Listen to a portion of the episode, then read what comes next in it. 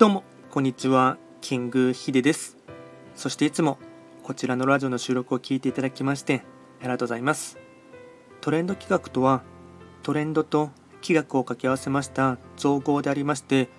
主には旧世企画とトレンド流行社会情勢なんかを交えながら毎月定期的にですね運勢とあとは開運行動についてお話をしておりますのでよろしくお願いいたします。で今日話をしていきたいテーマといたしましては明日はですね12月22日が冬至になりますので、まあ、冬至にまつわる話とですねあと旧世紀学っていうことでですね、まあ、冬至の日にはですね恵方参りをしていただくっていうのが一つの開運の技になりますのであの、まあ、冬至の話を含めながら簡単にあのお話をしていきたいかなと思います。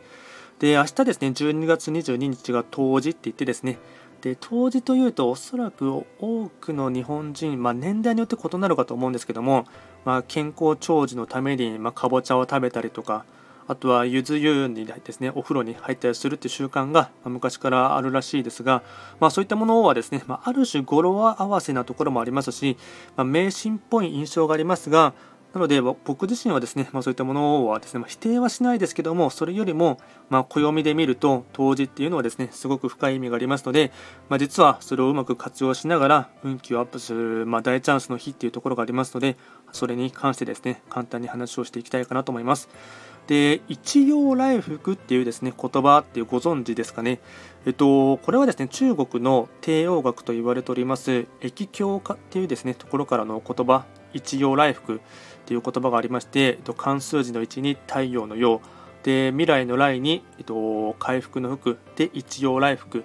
でこれがですね実は冬至っていうものをですね最も表す別あの別称になりましてでこれに関してはですねちょっと分かりやすい文章がありましたのでちょっと一部ですね抜粋させていただきますが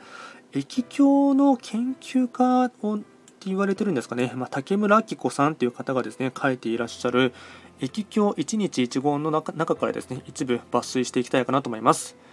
冬至は1年で冬至は1年で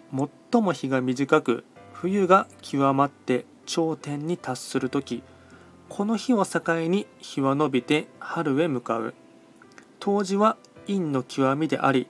極まった瞬間に陽への切り替えが起きる。しかし一陽来福とは言っても冬至の後に小寒大寒があって冬本番の寒さが訪れる。ようやく春の訪れを実感できるのは立春の頃である。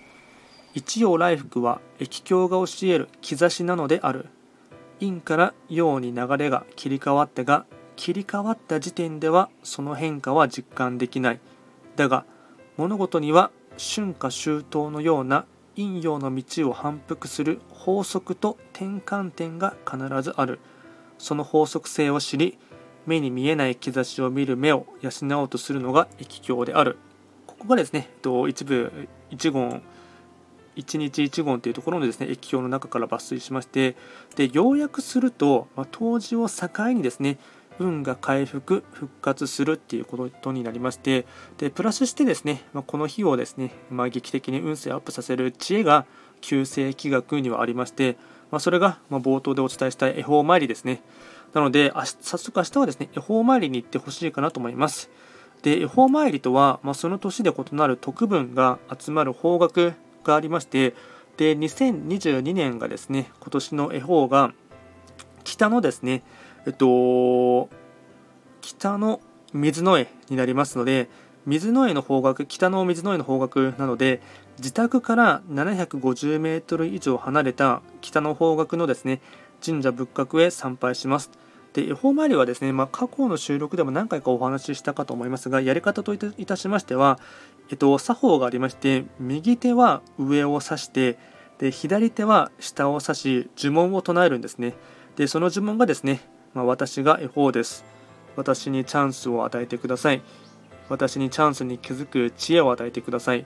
私にチャンスに乗る勇気を与えてくださいっていうふうに心の中で唱えることによってですね、えっと、恵方参りが完成します。で、自分を中心に天、地、人が揃ってですね、開運チャージされるっていうところがありますので、こういったものをですね、まあ、うまく活用していただきながらですね、えっとまあ、こちらのですね水の絵がですね北の東寄りの10度がですね最も高いんですが、その場所にですね神社仏閣とかがなければ、えっと、北30度はすべて方の方角と思っていただいてですね750メートル以上離れているところにですねえっと、明日ですね、まあ、僕は恵方前ではもちろん行こうかなと思いますし、まあ、これを聞いていただいている方もですね、まあ、ぜひともそういったものをですね、やっていただいて、プラス一行来福っていうふうにですね、因が極まってこれからですね陽に向かうということをですね、えっと、認識していただきながらですね少しでも実感していただきながらですねやっていただきますとそれが、まあ、液鏡が教える兆しでありますしうまく活用していくことによってですね、